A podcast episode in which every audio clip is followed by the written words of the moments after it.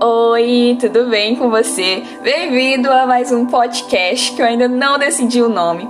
Mas antes de falar a respeito do episódio de hoje, eu quero revelar para você qual o principal motivo de eu ter criado estes episódios.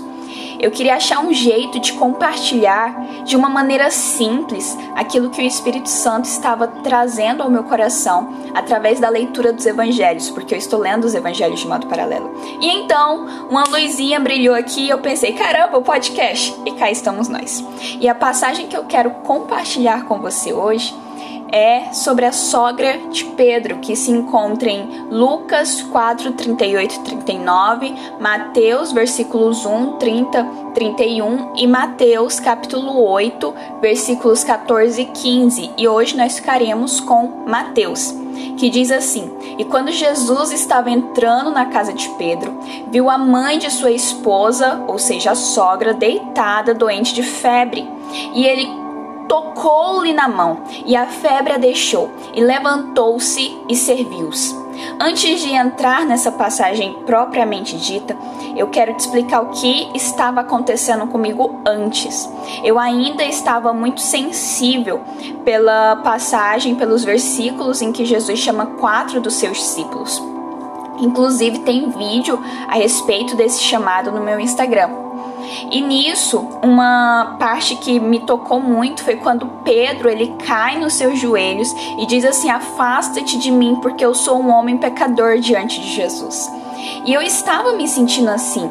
Eu estava vendo os meus pecados e vendo a santidade de Jesus, e eu me sentia muito doente, porque o pecado faz isso com a gente. O pecado ele nos deixa doente, ele nos adoece. O resultado do pecado é a morte.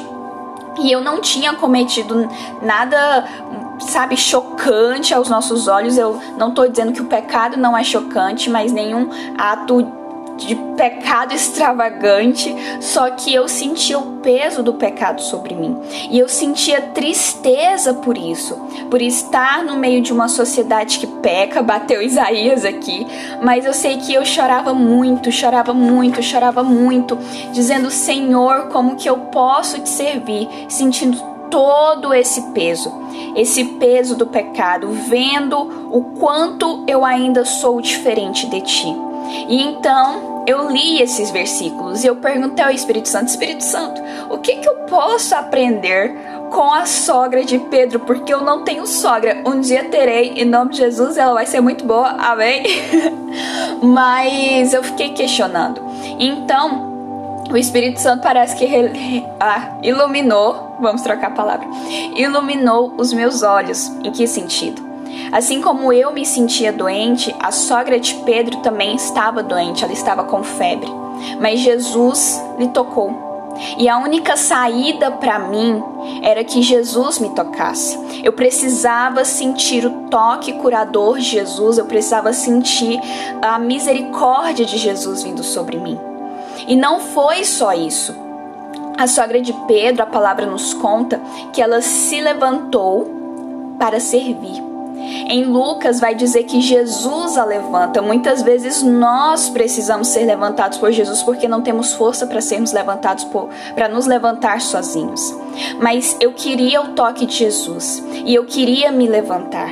Mas o que eu acho também muito interessante é porque a sogra de Pedro, ela não se levantou para nada, mas ela se levantou para servir. E o que que eu acho de bonito nisso? Porque levantar é um movimento, é um verbo que te dá aquela ideia de um movimento para cima. Você tá deitado, você levanta, então de baixo para cima. Você tá sentado, você levanta, de baixo para cima de novo. Mas servir, servir é um verbo que nos traz a imagem de algo menor, algo que vem de, de cima para baixo. São movimentos opostos. E o que que acontece? Quando nós somos tocados por Cristo, curados pelo Senhor Jesus, nós não nos levantamos para sermos grandes diante dos homens, mas nós nos levantamos para servir. Porque se o nosso rei ele serviu, por que que nós, sendo seus servos, não serviremos também? Você consegue entender o quanto que o toque de Jesus é necessário para que você se levante, para que você sirva. E o tanto que é necessário que você não se levante para sentir orgulho de si mesmo, mas para que você sirva. Na, naquela semana eu senti a misericórdia de Cristo. Eu não conseguia curar a mim mesma, assim como eu não consigo. Eu não consigo mudar a mim mesma. Eu ainda sou barro nas mãos do oleiro. Eu ainda sou alguém que precisa e que sempre vou precisar da obra do Espírito Santo em mim. E que se eu tiver de me levantar em qualquer momento da minha vida, que seja para servir. Mesmo que seja um movimento de cima para baixo, algo que remonta aí à humildade, mas que seja assim porque o meu rei, ele foi manso e humilde. E eu quero ser como o meu rei. Eu quero ter a essência de Cristo, ter o próprio Cristo, eu quero viver Cristo Jesus. E hoje, ouvindo esse episódio, eu quero te incentivar a orar para que o Espírito Santo traga essa tristeza para o arrependimento.